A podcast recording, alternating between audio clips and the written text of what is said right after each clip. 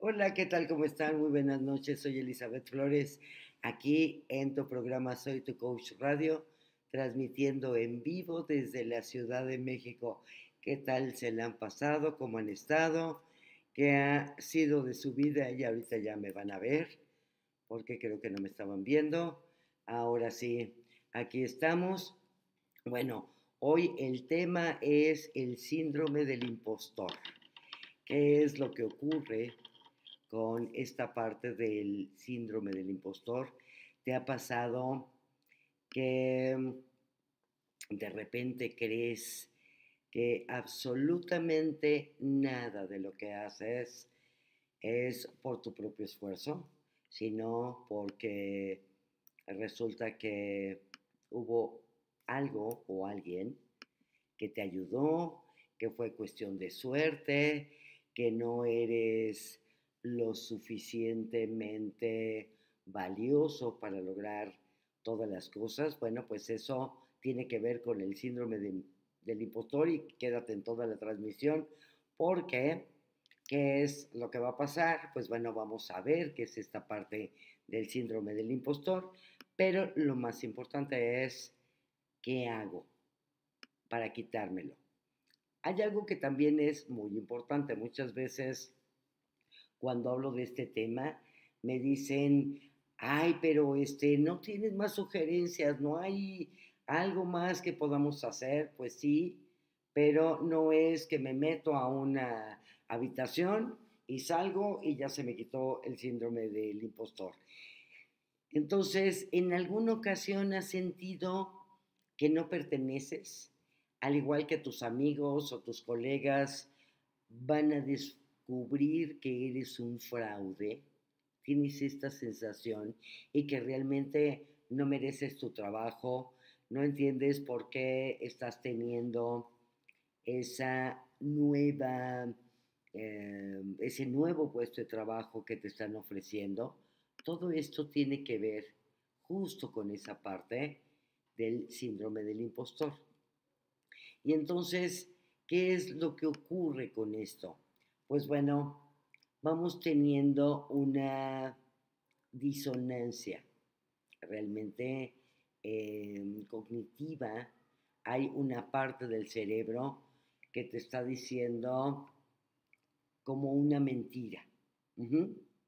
Entonces es una distorsión cognitiva que tú puedes ser muy bueno o no, pero lo más importante es que puedes descubrir que puedes generar un cambio muy importante en tu vida y también descubrir que te puedes sentir muy bien, que puedes estar muy bien y que algo en tu vida puede cambiar. Pero ¿por qué creemos que que no somos lo suficientemente buenos. Y de aquí siempre vamos a tener como estas dos partes. Por una parte es el síndrome del impostor y por otra parte no soy suficiente. Y aquí te tienes que preguntar, ¿es que realmente no eres suficiente o te conviene no ser suficiente para no sufrir el éxito que realmente te mereces? Y tener esta sensación de frustración interna de fue cuestión de suerte, se van a dar cuenta que no soy tan bueno, que no soy tan buena, que no hago bien las cosas y en algún momento alguien va a descubrir que no sé todo y realmente nunca, nunca nadie sabe todo. Esto es muy importante.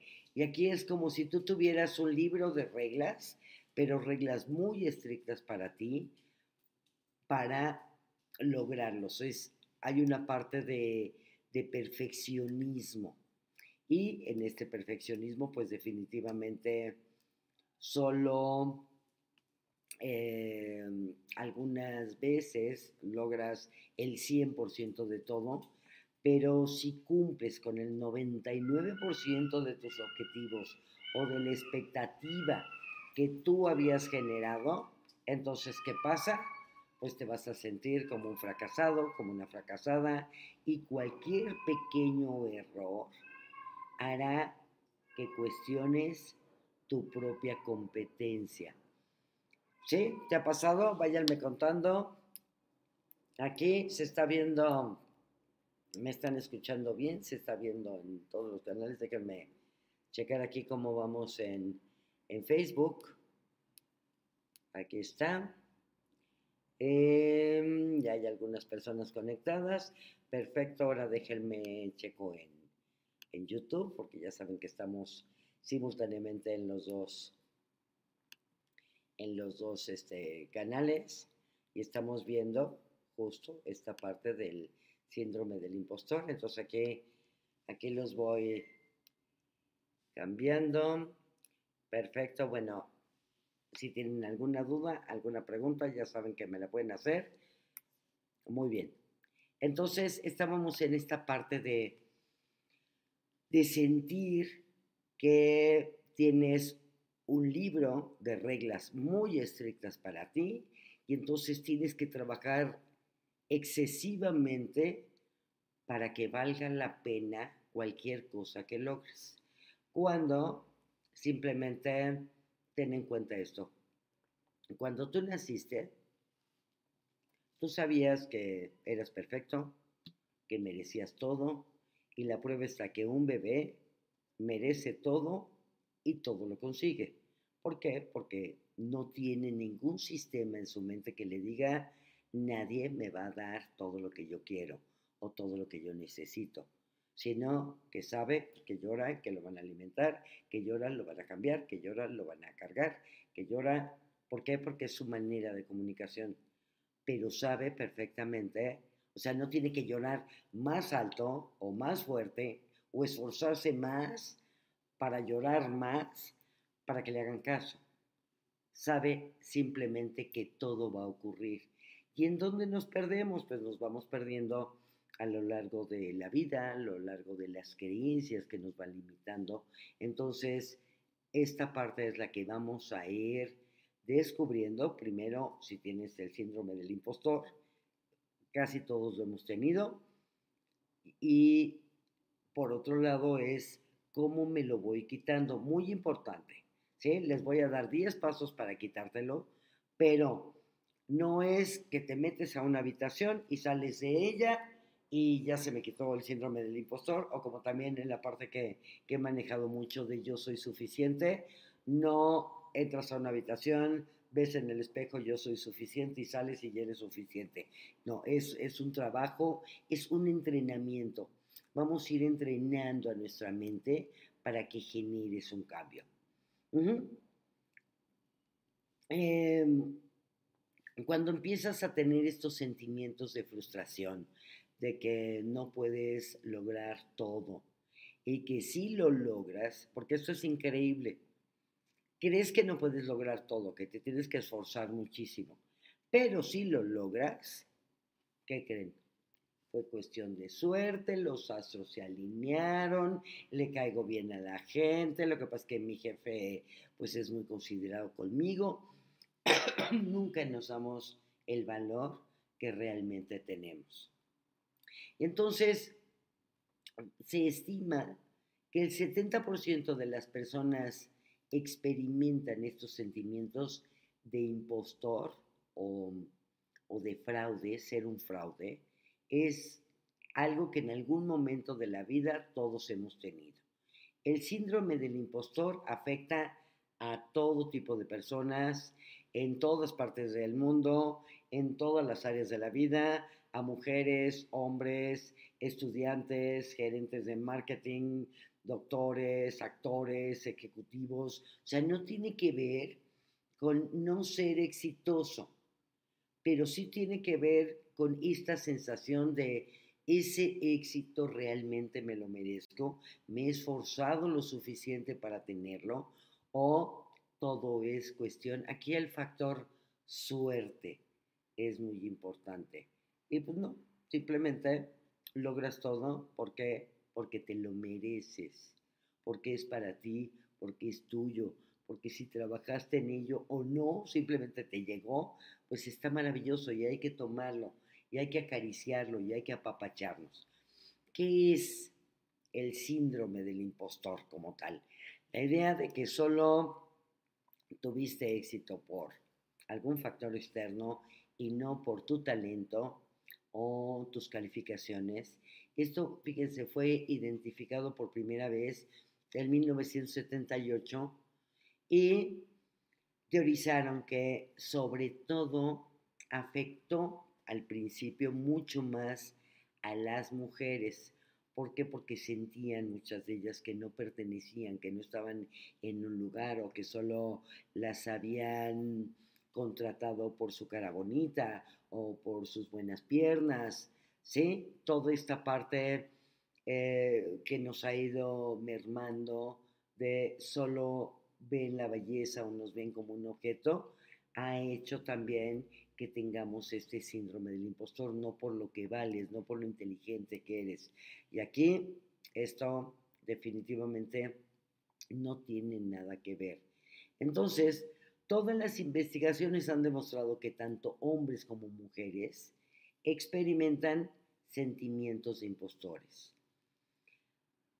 Y posteriormente se reconoció que el síndrome del impostor no se limita únicamente a las personas que no están logrando todo o que le tienen miedo al éxito. Sí, evidentemente hay un miedo al éxito, pero le puede afectar a cualquier persona en el mundo, no importa que te dediques.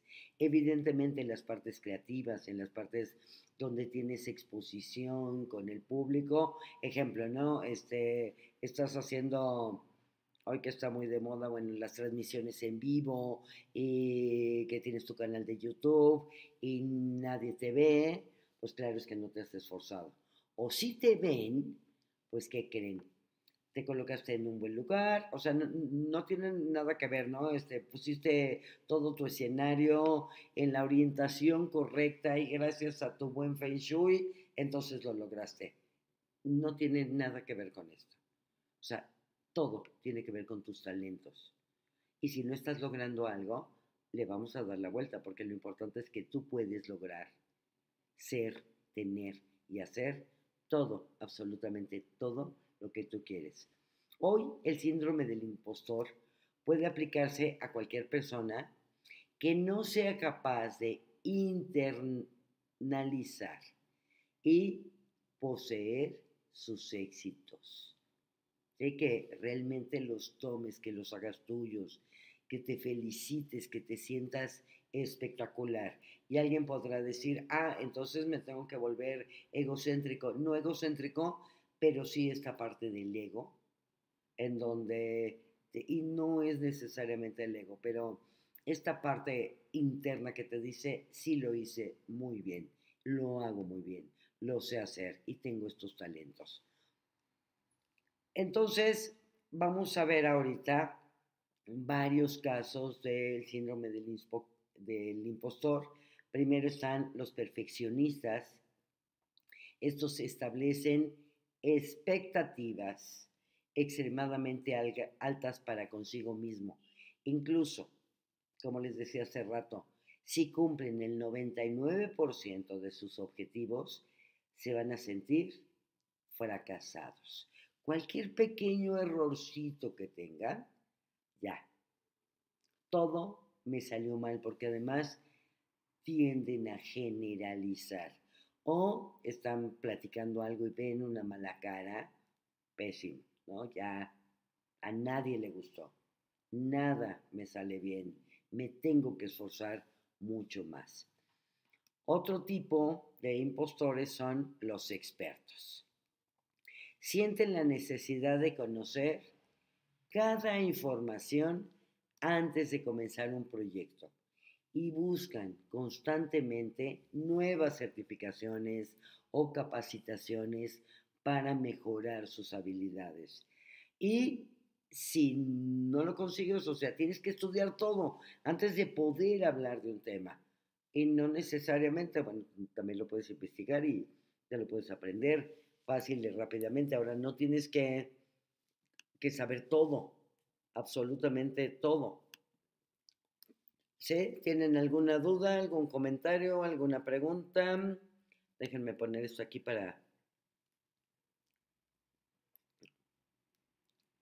para ver cómo vamos. Sí, perfecto. Ok. Entonces, hasta aquí estamos. Tenemos dos. Uno es el experto y el otro es el perfeccionista. ¿Qué más pasa con el, experto? Eh, no van a solicitar un trabajo si no cumplen con todos los criterios de la publicación o pueden dudar en hacer una pregunta en clase o hablar en una reunión o preguntar algo que no saben, no tienes que tener la sabiduría absoluta del universo, puedes preguntar y no pasa nada. Pero aquí lo importante es esta parte de sentir que pudiera ser criticado. Porque muchas veces si preguntamos, tienes miedo a parecer tonto. Entonces, ¿cómo voy a preguntar? ¿Cómo es posible que no sepa la respuesta? ¿Cómo es posible que no tenga todas las respuestas del mundo? Pues no, no todos las tenemos y podemos preguntar. Y es más, cuando te das el chance de preguntar, pues bueno, amplías tus horizontes, amplías tus programas, vas ampliando y generando nuevos caminos neuronales también. Otro em, síndrome del impostor, otra parte de impostor es el genio natural. Tiene que luchar o trabajar duro para lograr algo. Él o ella piensa que esto significa que no son lo suficientemente buenos. Por eso les decía que se puede juntar esta parte de no ser suficiente con la sensación de fracaso o de ser un fraude.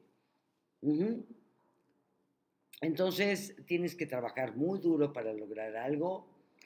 Eh, esto hace que ellos piensen que esto significa que no son lo suficientemente buenos y están acostumbrados a que las habilidades lleguen fácilmente, pero se tienen que esforzar muchísimo y su cerebro les dice que eso es prueba de que son un impostor.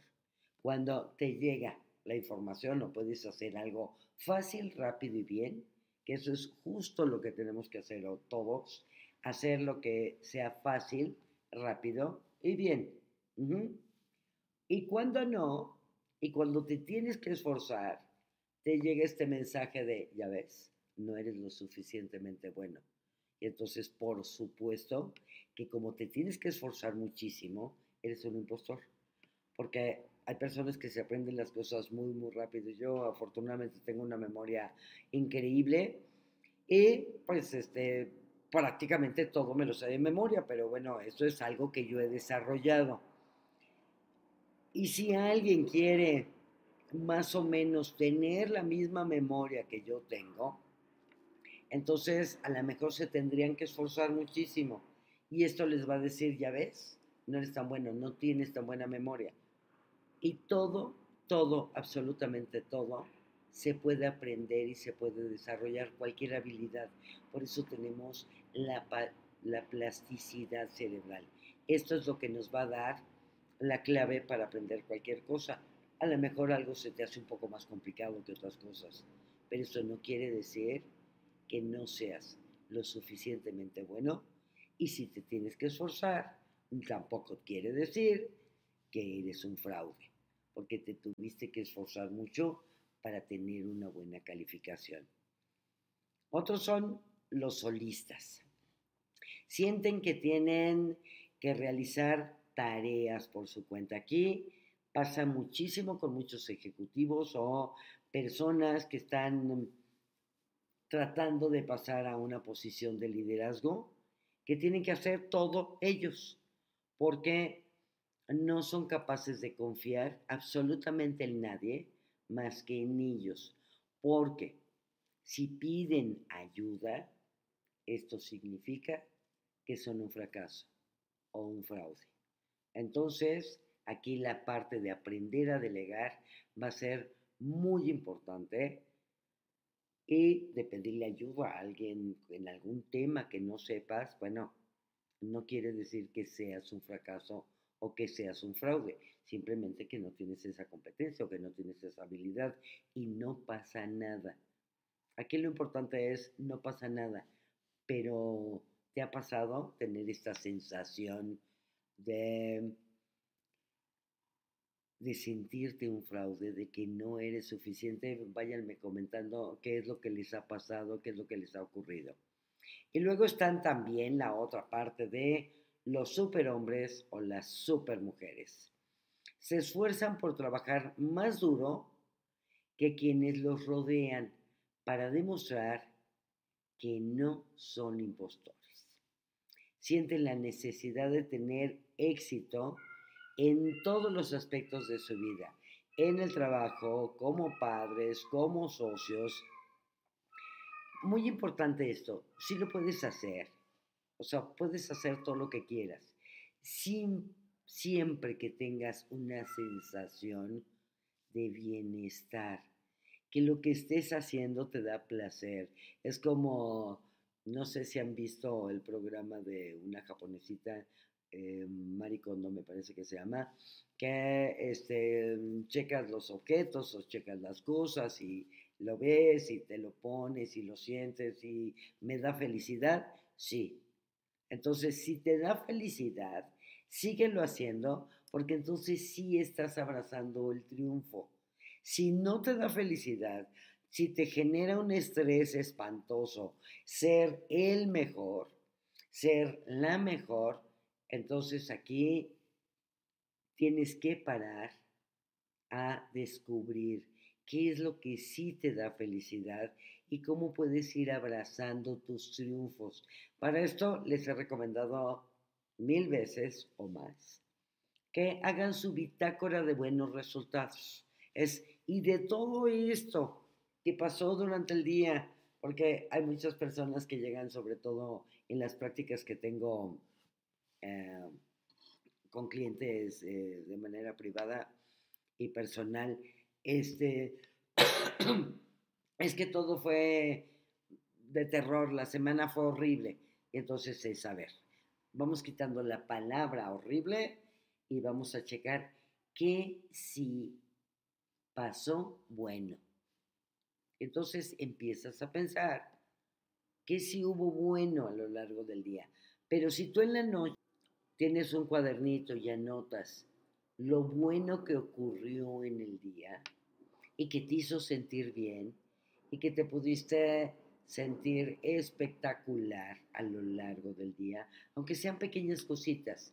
Esto va a ir dando una información diferente a tu cerebro de uno que no eres un impostor, porque es una disonancia cognitiva cognitiva, es una distorsión que estás generando de no ser superhéroe, superhombre, supermujer. Y aquí es donde le podemos realmente dar la vuelta.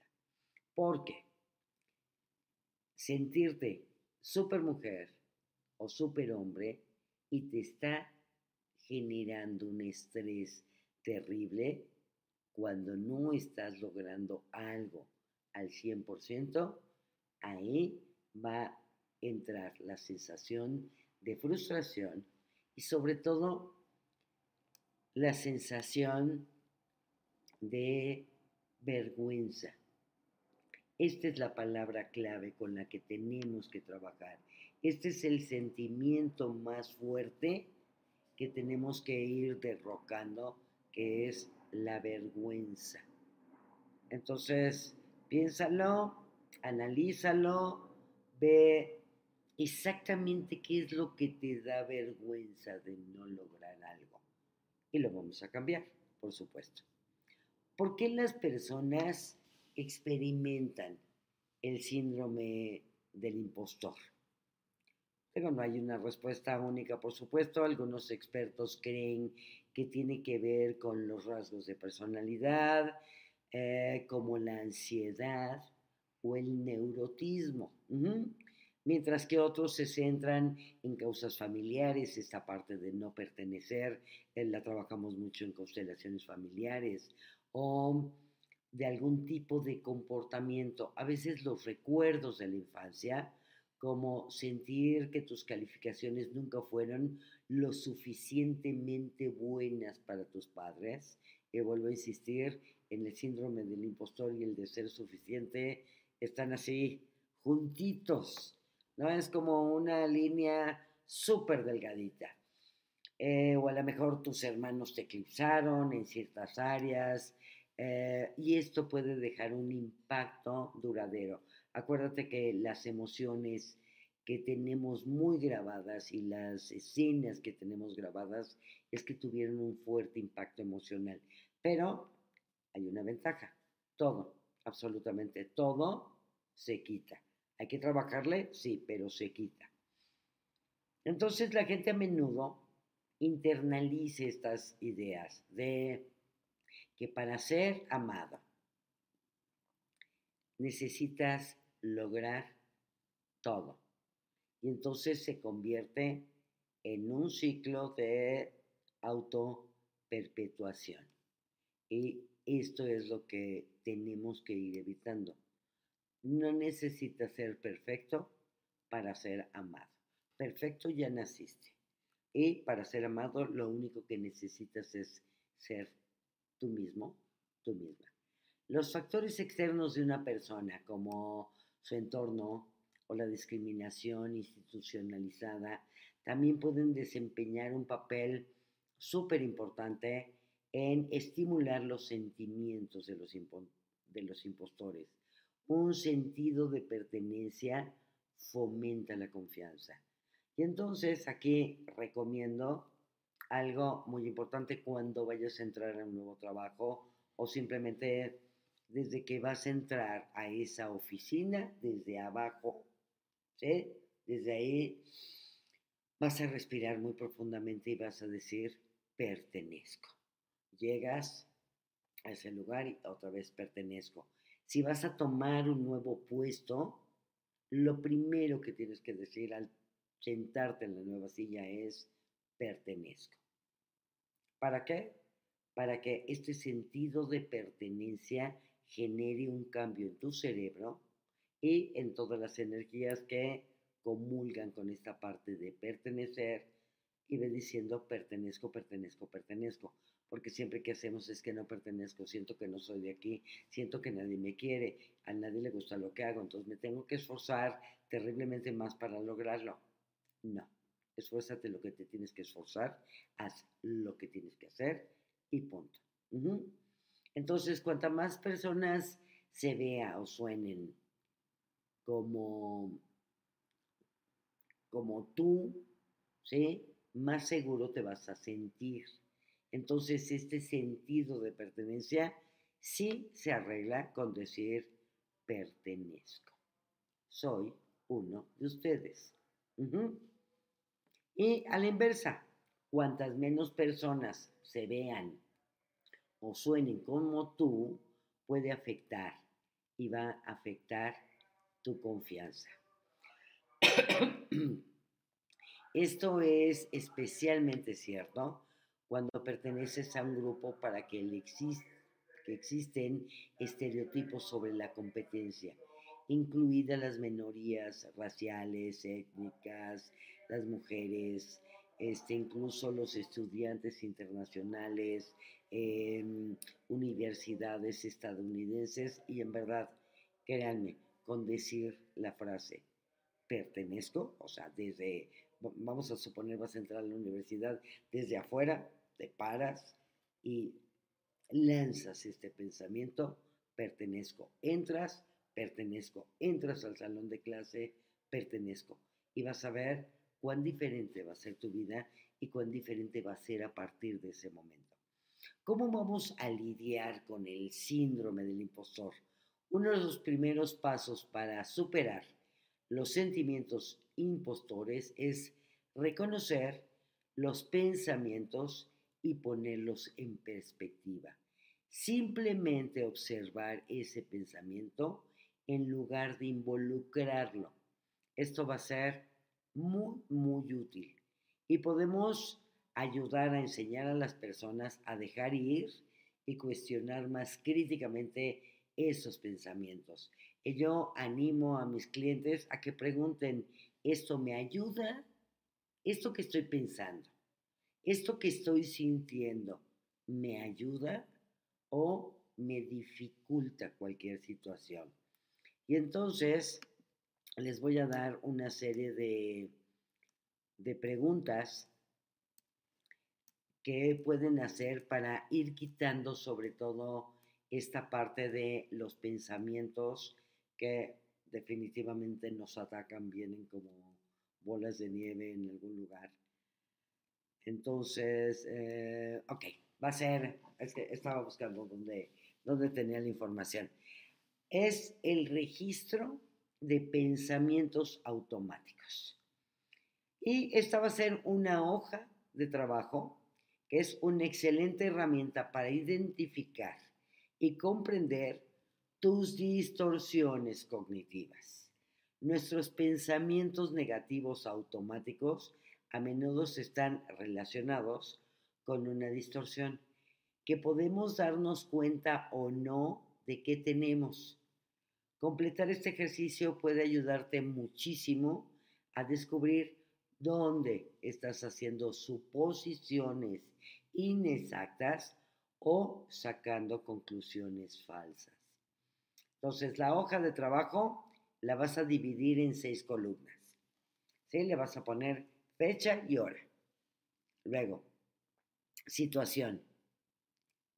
Luego, pensamientos automáticos. Luego, la emoción que te genere ese pensamiento. Y luego tu respuesta y una respuesta más adaptativa. Este, este pensamiento me hace sentir fatal, desolado, desconsolada. No, bueno, ¿qué realmente te hace sentir? Entonces, primero vas a anotar la fecha y la hora del pensamiento.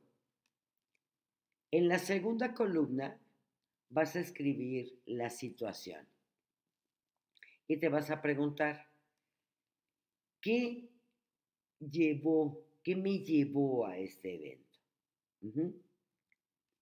Y luego, ¿qué causó los sentimientos desagradables que estoy experimentando? Haz de cuenta, tuviste una mala retroalimentación. O sea, ¿qué me llevó a este evento? ¿Y qué causó los sentimientos desagradables que estoy experimentando? Y aquí, si te das cuenta, empiezas a observar pero empiezas a vaciar en un papel lo que realmente te está ocurriendo. Yo recomiendo mucho que lo hagan a mano, no lo hagan en su computadora. Siempre como que el escribir eh, con un lápiz, con una pluma, nos ayuda como más fácil a vaciar la información y tenerla ahí vista aquí abajito para poderlo observar, poder sentir lo que realmente estoy sintiendo. Entonces, luego, el tercer componente de tu hoja de trabajo, te dije que eran seis, de la hoja de trabajo lo diriges a escribir el pensamiento automático negativo, incluidas las imágenes o sentimientos que lo acompañaron vas a considerar los pensamientos e imágenes que pasaron por tu mente. Los escribes y vas a determinar cuánto creías en estos pensamientos, cuánto crees que estos pensamientos son verdaderos. Le ponle una calificación. Lo que estás pensando lo que estás imaginando, estás completamente seguro que así es, puedes así afirmarlo al 100% que eso que estás pensando es verdadero. Ejemplo, alguien en, una clase o en alguna junta eh, hizo una mueca. Y entonces tú ya pensaste que te estaban descalificando. Aquí es, puedes estar al 100% seguro o segura de que eso es verdadero, eh, te puedo asegurar que la respuesta es no. O sea, estás haciendo una interpretación de una mueca que alguien hizo. A lo mejor le dio el retortijón o se le atoró el dedo o trae un callo o algo se le movió internamente con lo que tú dijiste, que también puede ser. Entonces, ya, los describes y vas a determinar cuánto creías, cuánto crees que ese pensamiento es 100% verdadero. Después de haber identificado el pensamiento, la hoja de trabajo te indica que tengas en cuenta las emociones que corren por tu mente junto con los pensamientos e imágenes identificadas. Pregúntate, ¿qué emoción sentiste en ese momento? ¿Y qué tan intensas fueron las emociones en una escala del 1 al 10? Siendo 1 apenas lo sentí y 10 completamente abrumador. A continuación vas a tener la oportunidad de encontrar una respuesta adaptativa a esos pensamientos. Aquí es donde sucede el trabajo real. ¿Dónde identificas las distorsiones que están surgiendo y las desafías? Entonces, ¿cómo vas a desafiar estas preguntas? Bueno, primero es, ¿qué distorsiones cognitivas estabas empleando? ¿En qué estás distorsionando ese pensamiento? ¿Cuál es la evidencia de que los pensamientos automáticos son verdaderos y qué evidencia hay de que no es cierto? Has pensado en lo peor que puede pasar, pero ¿qué es lo mejor que puede pasar? ¿Cuál es el escenario más realista? Y por último es, ¿qué posibilidades hay de que el mejor de los casos y los escenarios más realistas. Finalmente, ya, ya hiciste toda esta evaluación, considera el resultado de este evento. Piensa cuánto crees que el pensamiento automático, ahora que has encontrado una respuesta adaptativa, y califica tu creencia.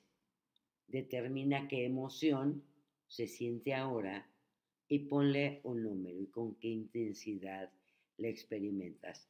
Hay veces que, tanto en las sesiones que doy de coaching o en las certificaciones que doy de coaching o en los cursos que doy de cualquier tema, eh, cuando hago este tipo de, de ejercicios, hay gente que me dice, ay, es que no tengo tiempo para estar pensando. Pero si tienes tiempo, imagínate, aquí es donde tienes que valorar si tienes tiempo para estarte sintiendo fatal, completamente abrumado, durante 8, 10, 15, 20 días o un mes. Cuando con esto te sientas a ver cuál es el pensamiento, cuál es la creencia, esto es real, esto es verdadero, qué estoy sintiendo, y lo cambias, y ya. Y entonces te puedes empezar a sentir mejor. Y esto tiene que ver también con tu estrés, tus, grados de ansiedad y tu, nerviosismo. Se van a eliminar. Y puedes seguir funcionando increíblemente bien. Entonces, otra, otra técnica que, te voy a dar para esto es quitando la catástrofe de tu vida. Esta es una herramienta particular muy buena para evitar la catástrofe en una situación.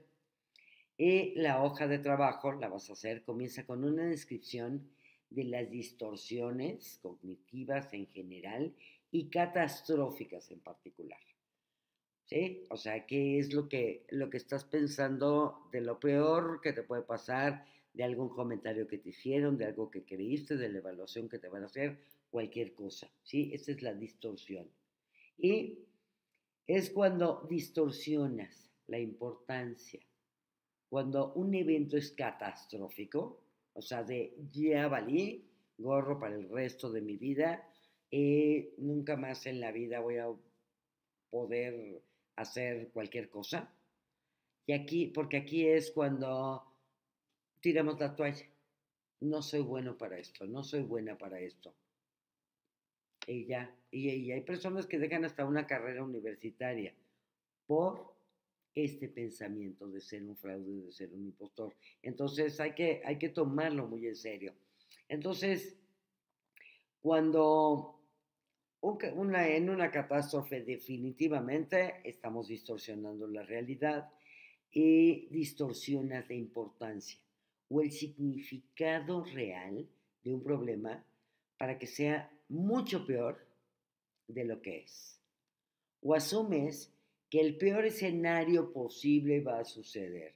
Es como si tuvieras mil problemas para una solución. Y no, hay que buscar muchas soluciones para un problema. Entonces, es una distorsión reforzada. A medida que te vuelves más y más ansioso, cuanto más piensas en ello, pero hay formas de combatirlo. Primero, escribe tu preocupación. Identifica el problema que estás catastrofeando. Ya lo estás haciendo una catástrofe universal. Respondiendo a la pregunta, ¿qué me preocupa? Y una vez que hayas articulado el problema real, o sea, de qué te preocupa, puedes pasar a pensar cómo resultará este problema y si puedes tener una solución. Por eso es muy importante, no tengas 25 problemas para una solución. Lo importante es tener 25 soluciones para un problema. Piensa en lo terrible que sería si la catástrofe realmente sucediera. ¿Cuál es el peor de los casos? Considera si ocurrió un evento similar en tu pasado y de ser así, con qué frecuencia ocurrió. Con la frecuencia de esta catástrofe en tu mente, haz una suposición educada de la probabilidad de que ocurra el peor de los casos. Normalmente el peor de los casos nunca ocurre, pero vamos a suponer que tienes tres eventos aislados, que ocurrió y ahorita ponle la probabilidad de si realmente puede volver a ocurrir. Después de esto, piensa en lo que es más probable que suceda, no el mejor resultado posible, ni el peor resultado posible, sino el más probable. Considera este escenario en detalle y escríbelo. Ten en cuenta la probabilidad de que pienses que este escenario también puede suceder.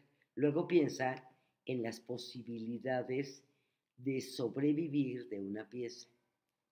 Esto es, ¿qué tan probable es que estés bien dentro de una semana si tu miedo se vuelve realidad? ¿Qué posibilidades hay de que estés bien en un mes? ¿Y qué tal en un año? Y para los tres escribe sí si crees que estarías bien y no si crees que no estarías bien. Entonces tomas al peor de tus miedos y pregúntate, ¿sí? ¿Qué probabilidades tienes de estar bien en una semana si esto ocurre? ¿Qué probabilidades hay que estés bien en un mes si esto ocurre? Y qué probabilidades tienes de estar bien si esto ocurre en un año. ¿Le pones sí o no?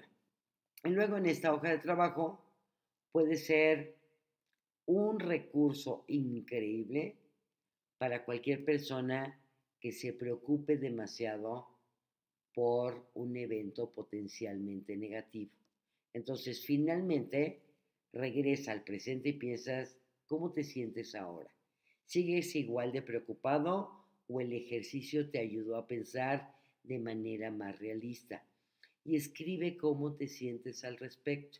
Entonces, en esta hoja de trabajo para quitar esta parte catastrófica de tu vida, vas a generar un cambio importante, muy importante. ¿Sí? ¿Dudas? ¿Comentarios? Veo aquí a varias personas. A ver, vamos a ver en, en YouTube. Aquí no hay nadie. No hay ninguna pregunta. Ok. ¿Y aquí tienen alguna pregunta del síndrome del impostor? Estamos... Ok. Entonces, vamos a estos 10 pasos para quitar esta parte de sentirte un impostor. Y lo más importante es que hay diferentes estrategias que no son negociables para ti. ¿Cuáles son? Siempre pregúntate, ¿por qué no lo voy a merecer? ¿Por qué no merecería yo algo? ¿Y por qué todo lo que hago bien tiene que ser cuestión de suerte? Pues no. Y la otra es, sí me merezco todo, por el simple hecho de existir, aún sin esforzarte.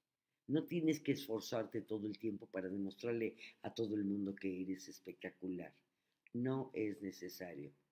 Demuéstrate a ti que eres espectacular, pero tu libro de reglas, rómpelo y haz nuevas reglas. Un poquito más a gusto, más disfrutando la vida. Es bueno disfrutar la vida. No es malo disfrutar, al contrario, es maravilloso que puedas disfrutar y que te puedas sentir perfectamente bien y feliz todo el día. Entonces, ¿cuáles son estos 10 pasos a seguir? Porque ya se me está acabando el tiempo. Entonces es, rompe el silencio. ¿Qué es esto? A muchas personas les da vergüenza eh, confesar sobre sus sentimientos fraudulentos. Coméntalos, dilos, dilos, ponle un nombre. Y tienen un nombre para estos sentimientos, que no estás solo y que además puede ser tremendamente liberador. Todos nos hemos sentido en algún momento de nuestra vida un fraude. ¿Sí? Separa los sentimientos de los hechos. Hay veces que te sentiste tonto, que te sentiste estúpido, le sucede a todos de vez en cuando. Date cuenta de que solo porque te sientes estúpido no significa que lo seas. ¿Sí? Hay veces que no sentimos un loser. No, no tiene que ser así.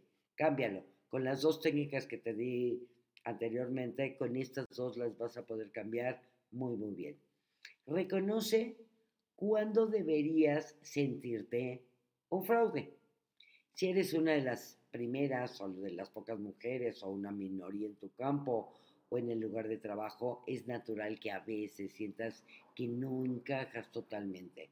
En lugar de tomar tu duda como un signo de tu ineptitud, reconoce que podría ser una respuesta normal de ser un extraño en un lugar. Y repítete pertenezco, pertenezco, pertenezco. Soy uno de ustedes. Acentúa lo positivo.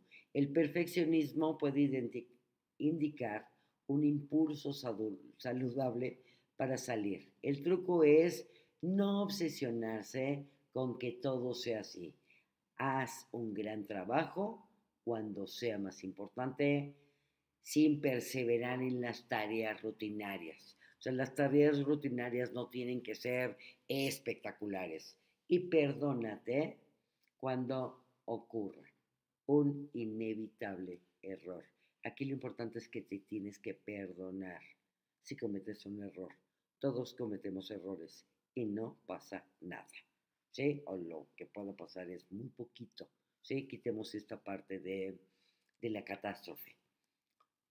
5. Desarrolla una nueva respuesta al fracaso y a cometer errores. Henry Ford dijo una vez, el fracaso es solo la oportunidad de comenzar de nuevo de manera más inteligente. En lugar de castigarte por ser humano y arruinar el gran proyecto, haz lo que hacen los atletas profesionales. y obtén el valor de aprendizaje del error y sigue adelante. Aquí lo importante es, te equivocaste, sí, lo malo es que te sigas equivocando las mismas veces. Es toma el aprendizaje y hazlo mejor, no para demostrarle nada a nadie, sino porque hay que hacer las cosas mejor y vale la pena hacerlas mejor porque eso nos hace sentir muy bien y sentir que estamos prosperando. Eh, la siguiente es tus reglas. Si tienes que ser correcto con las reglas, si has estado operando bajo reglas equivocadas como siempre debería de saber la respuesta, nunca debo de pedir ayuda, comienza con hacer valer tus derechos y reconoce que tienes tanto derecho como la siguiente persona en equivocarse, tener un mal día o pedir ayuda y caerte y levantarte es humano. Desarrolla un nuevo guion. Tu guion es una cinta mental automática que comienza a reproducirte en situaciones que desencadenan los sentimientos del impostor. Cuando comiences un nuevo proyecto o empieces en un nuevo trabajo, en lugar de pensar, por ejemplo, esperé hasta que descubran que no tengo idea de lo que estoy haciendo. Fíjate, y esto nos ha pasado. Si me acaban de dar ese trabajo, tengo un sueldo espectacular y espero que no se den cuenta que no tengo ni idea de qué se trata. Cuando llegas a un nuevo trabajo, tienes que aprender muchas cosas sobre esa empresa, sobre ese trabajo. Entonces, esto no quiere decir que tienes la sabiduría completa del universo. Y entonces, ¿cómo lo vas a cambiar? Todos los que comienzan algo nuevo se sienten fuera de lugar al principio. Puede que no sepa todas las respuestas, pero soy lo suficientemente inteligente como para descubrirlas. 8. Visualiza el éxito. Haz lo mismo que hacen los atletas profesionales o la gente que es muy exitosa. Pasa tiempo de antemano imaginándote a ti mismo haciendo una presentación exitosa o planteando tranquilamente tu pregunta en una clase. O sea, entrena tu mente. Para entrenar la mente no es en ese momento, es antes. O sea, es generas una película mental en donde todo sale perfecto. Y entrena cómo vas a hacer la pregunta, cómo vas a hacer tu presentación, cómo vas a tener resultados. Y esto va a hacer que superes la imagen de un desastre inminente y te ayudará a minimizar el estrés. Luego la nueve es recompénsate, que es lo que te he estado diciendo a lo largo de este programa, es recompénsate a ti mismo. Rompe el ciclo de buscar continuamente y luego descartar la validación. Fíjense, en la parte de no soy suficiente, eh, estoy buscando una validación constante. Y, y, pero, si lo logro, no, no me lo merezco. Fue suerte fue que le caigo bien, fue que soy bonita, fue, no, date esa validación, date esas palmaditas en la espalda porque vale la pena felicitarnos y sentirnos orgullosos cuando logramos algo y si lo puedes compartir con alguien, compártelo. Y luego, por último, es fingir hasta que lo consigas. Tanto en la parte de yo soy suficiente como el del síndrome del impostor, tienes que hacer lo siguiente. De vez en cuando, todos tenemos que volar por el asiento de nuestros pantalones, o sea, salte de ti. Y en lugar de considerar volarlo como prueba de ineptitud, aprende a hacer lo que hacen muchos estudiantes de alto rendimiento. y velo como una habilidad. El punto de la frase gastada de fingir hasta que lo consigas, ¿esto qué es? ¿En quién te vas a convertir cuando lo consigas? Normalmente cuando hacemos la planeación de nuestras metas y objetivos y tenemos nuestro propósito es en quién me voy a convertir. Y entonces tienes que empezar a actuar, porque a lo mejor todavía no tienes todas las habilidades que vas a ir desarrollando. Entonces las vas a actuar como si ya las tuvieras y vas a empezarte a sentir increíblemente bien. Al punto que no esperes hasta que te sientas seguro para comenzar a destacarte. El valor proviene, proviene de tomar riesgos. Primero, cambia tu comportamiento y permite que tu confianza aumente, aumente, aumente y vaya aumentando cada vez más. Bueno, ¿tienen alguna preguntita por aquí? ¿No? Perfecto.